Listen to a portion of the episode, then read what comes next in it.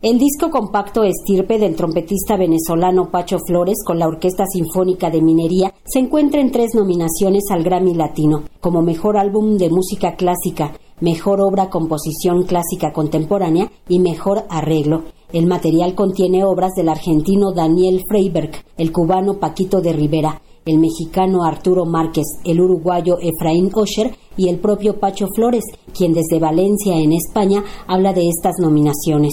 Primero que nada estoy muy feliz porque este disco ha recibido estas nominaciones, lo cual es como un reconocimiento, sí considero justo y, realístico a lo que este proyecto representa, ¿no? Sí se lo merece. Siempre digo, también es una cosa que tengo en común con Carlos Miguel. Nosotros cuando grabamos discos lo hacemos con el fin de trascender y elevar el repertorio que estamos pretendiendo elevar. En este caso creo que se ha conseguido. Fue la Orquesta Sinfónica de Minería que bajo la dirección de Carlos Miguel Prieto apoyó un material como Estirpe, un disco que se grabó en los estudios Churubusco con un bajo presupuesto y cada tema a la medida del solista cayó este reconocimiento, estas nominaciones, que ya es muy importante, por supuesto, y estamos felicísimos, muy alegres. Esto es un repertorio hecho con mucho cariño, son comisiones realmente elaboradas, cada una a la medida, en este caso del, solista, y por qué no decir con un, con un lenguaje hispano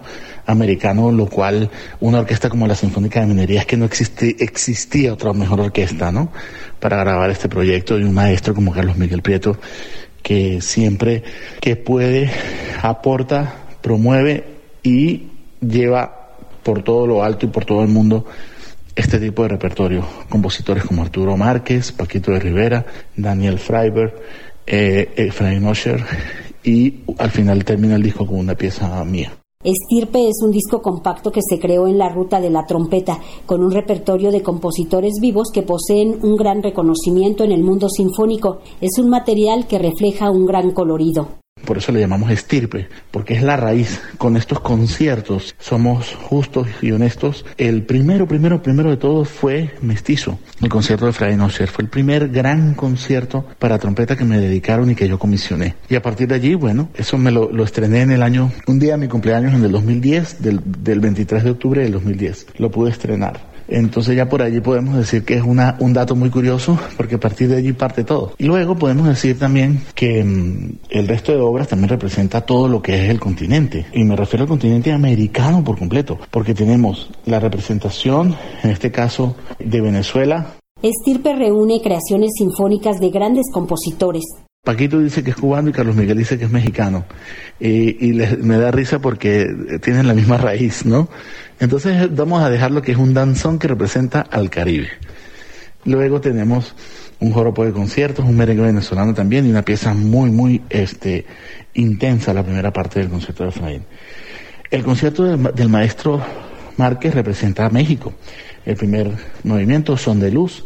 Ustedes ya saben, estos son jarochos, veracruzanos que llevado a lo clásico, el segundo movimiento, un danzón combinado con una gran chacona de conciertos en forma de chacona, y el tercer movimiento, conga de flores, em, el segundo es balada de floripondios, que es este danzón con chacona, y el tercer movimiento, la conga de flores, que es una conga espectacular, donde él quiso este, recordar el tercer movimiento de Haydn, eh, aparte el virtuosismo del gran trompetista mexicano Rafael Méndez. La próxima edición de los Latin Grammy será el 16 de noviembre. Para Radio Educación, Verónica Romero.